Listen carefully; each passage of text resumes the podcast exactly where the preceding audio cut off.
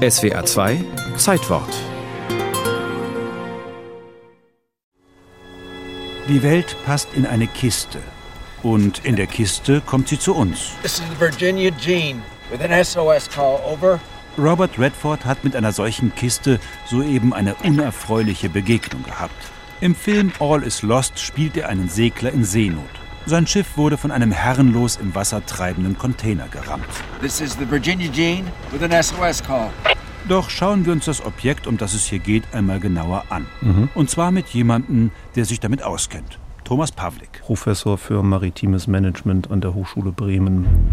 Das Maß aller Dinge im Welthandel hört auf die Abkürzung TOI, TOI steht für 20 Food Equivalent Unit. der Standardcontainer. Dabei handelt es sich um eine Metallkiste mit folgenden Maßen. Länge, 6,058 Meter, Breite, 2,438 Meter, Höhe. 2,591 Meter. Vorne ist die Kiste zu öffnen, so kann sie beladen werden. Der Standardcontainer ist stapelbar und, das ist der Clou, sowohl auf der Straße, der Schiene als auch auf Schiffen ist er transportabel. Der große Vorteil ist natürlich, dass wir hier eine ununterbrochene Transportkette haben können. Rund 135 Millionen Toy werden weltweit jährlich transportiert. Dabei fing alles einmal sehr klein an mit einem Amerikaner namens Malcolm McLean.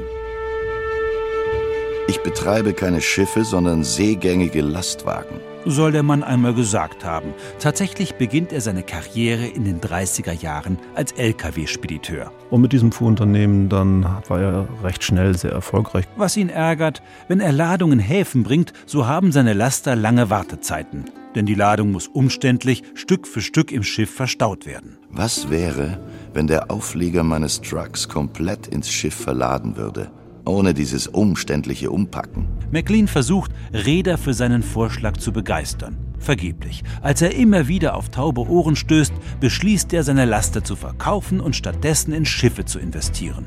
Sein erstes Die Ideal X. ist ein ausgemusterter Tanker der US-Marine. Am 26. April 1956 verlässt die Ideal X den Hafen von Newark, New Jersey, mit 58 Metallkästen an Bord. Container, die direkt von den Lastern ins Schiff geladen werden können. Es gab sehr viele kritische Stimmen. Vor allem Hafenarbeiter protestieren. Sie machen aus unserer Arbeit einen Fabrikjob. Einmal in die Welt gesetzt, ist das System nicht mehr totzukriegen. McLeans Reederei, die Sea Land Corporation. wächst und wächst. Die ganze Welt kopiert bald das System McLeans. Der Container wird den Handel, die Schiffe, die ganze Hafenlogistik umkrempeln.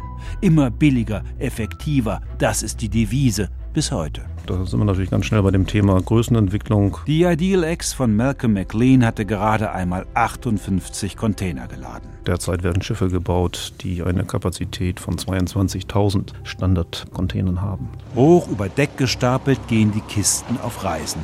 Und tatsächlich fällt bei Sturm auch schon mal eine über Bord.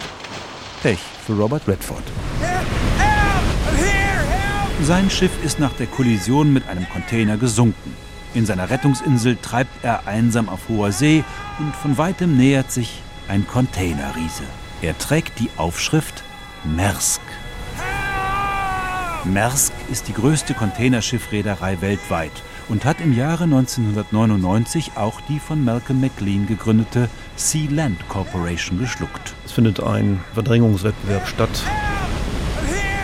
Robert Redford zündet noch eine Signalrakete. Vergeblich. Der Riese bemerkt ihn nicht. Aufgetürmt zu einer Stahlwand ziehen sie an ihm vorbei. Kisten über Kisten.